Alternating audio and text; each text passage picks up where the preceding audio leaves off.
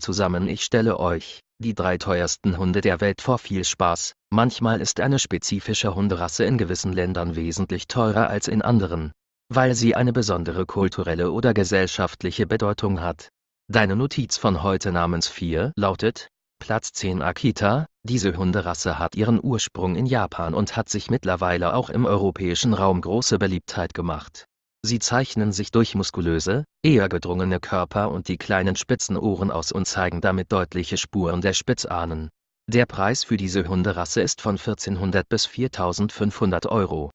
Platz 9 Pharaonenhund, diese Hunderasse aus Malta wurde früher oft als Jagdbegleiter zur Kaninchenjagd eingesetzt, was seinen stromlinienförmigen Körperbau und die großen, aufgestellten Ohren erklärt. Noch heute hat er sich seine wachsame Art und Hellhörigkeit bewahrt. Besonders markant sind die hellen Schnauzen, Augenlider und Ohreninnenseiten. Der Preis für die Hunderasse ist von 2000 bis 6500 Euro.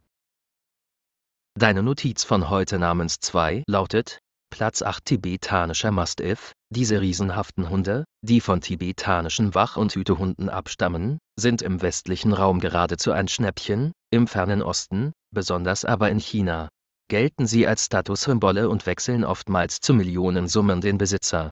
Je massiger, desto teurer, oftmals zum gesundheitlichen Nachteil der Tiere. Im Westen werden sie wesentlich vernünftiger gezüchtet und auch verkauft.